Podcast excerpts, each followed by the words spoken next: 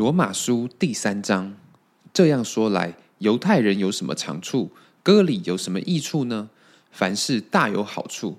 第一是神的圣言交托他们，即便有不信的，这又何妨呢？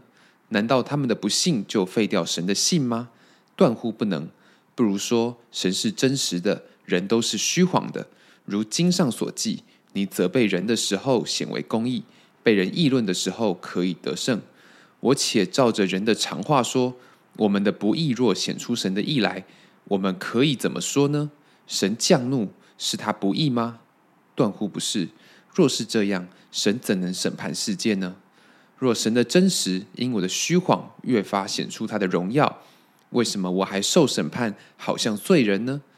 为什么不说我们可以作恶以成善呢？这是毁谤我们的人说我们有这话，这等人定罪是该当的。这却怎么样呢？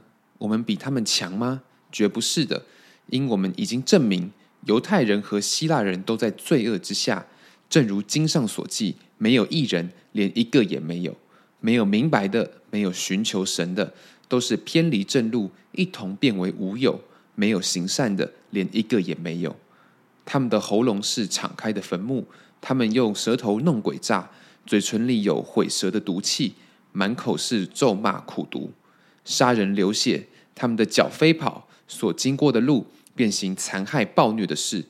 平安的路，他们未曾知道；他们眼中不怕神。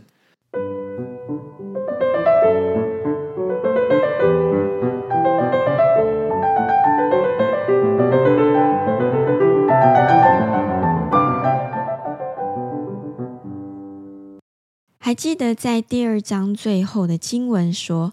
神在乎灵，就是我们里面的生命，不在乎遗文。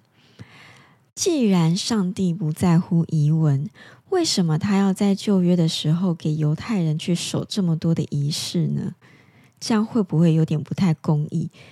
好像弄了这么多的律法要犹太人遵守，然后现在又说不在乎遗文，这是不是挖洞给犹太人跳的感觉？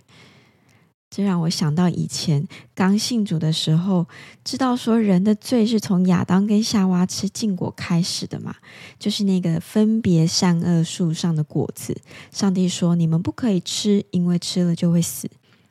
我就在想。如果上帝你当初不把这一棵会死人的树故意的放在伊甸园当中，那亚当跟夏娃就不会吃了。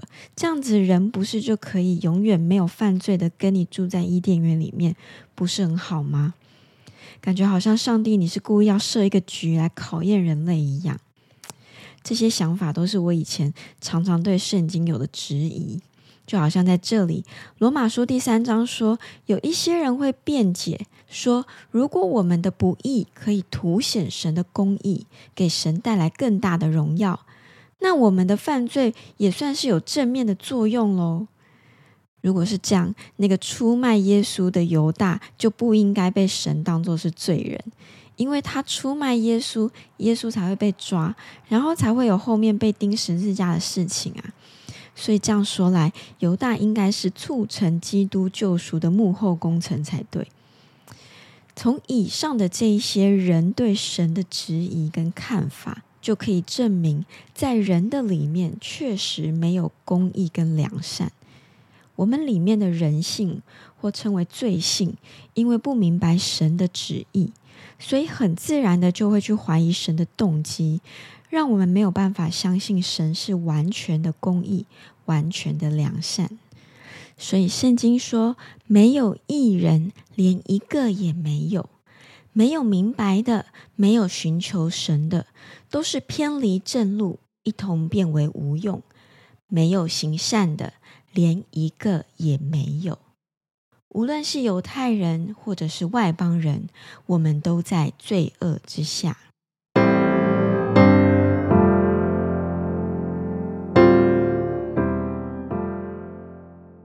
们晓得律法上的话，都是对律法以下之人说的，好塞住个人的口，叫普世的人都伏在神审判之下。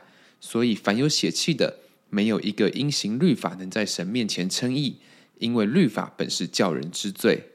但如今神的意在律法以外已经显明出来，有律法和先知为证，就是神的意因信耶稣基督加给一切相信的人，并没有分别，因为世人都犯了罪，亏缺了神的荣耀，如今却蒙神的恩典，因基督耶稣的救赎，就白白的称义。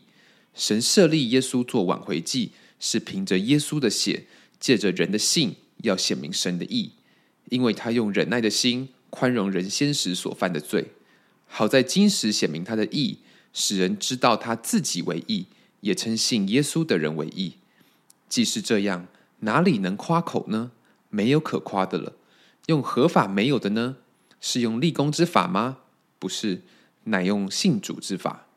所以我们看定了，人称义是因着信，不在乎遵行律法。难道神只做犹太人的神吗？不也是做外邦人的神吗？是的，也做外邦人的神。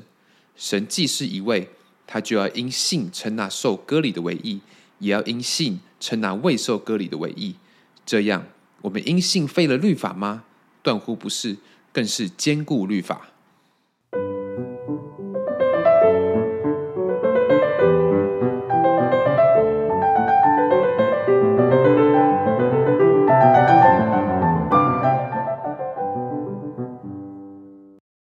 前面我们说到，所有的人都活在罪恶之下，因为都不明白神，也不敬畏神。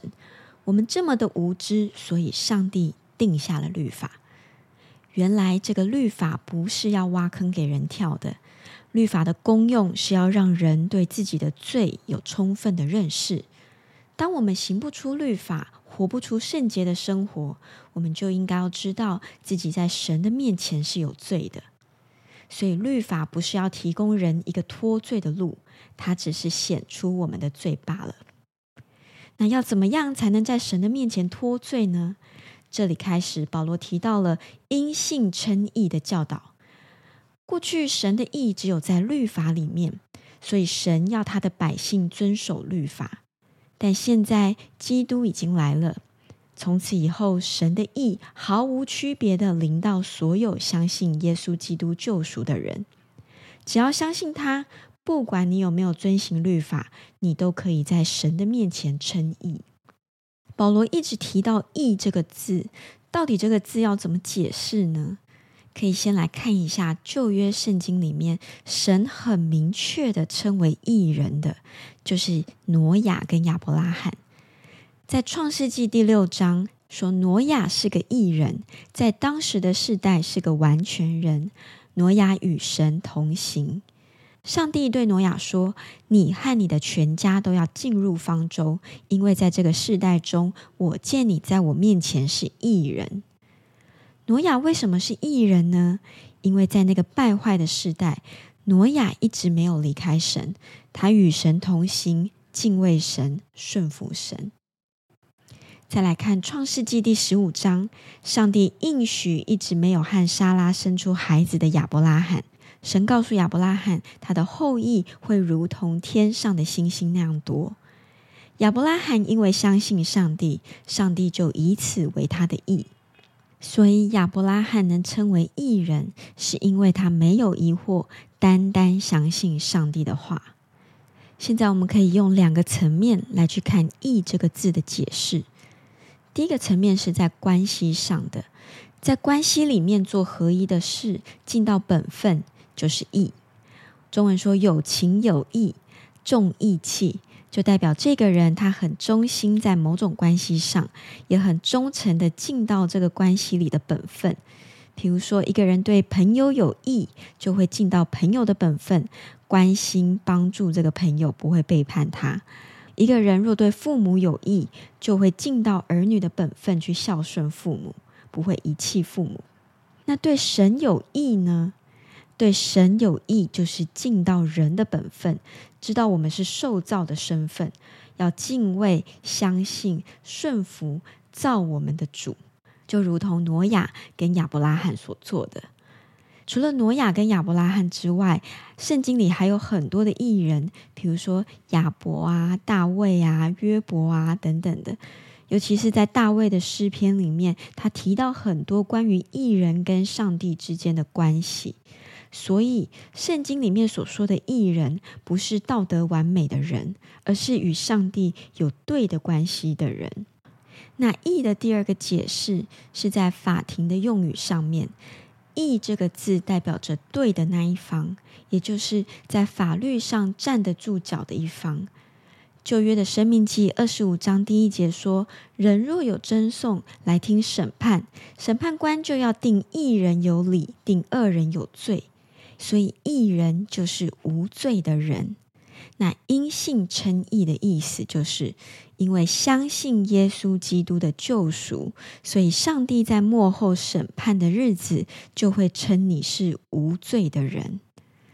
在这一章最后，保罗提到，我们因信称义，并不代表我们废掉了律法，反而因信称义，我们才更巩固了律法。因为耶稣基督已经替代我们，满足了律法的要求了。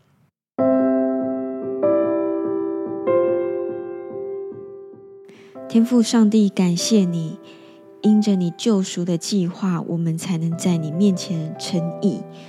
感谢主，因着你的宝血洗净我们的罪，我们才能恢复与你的关系。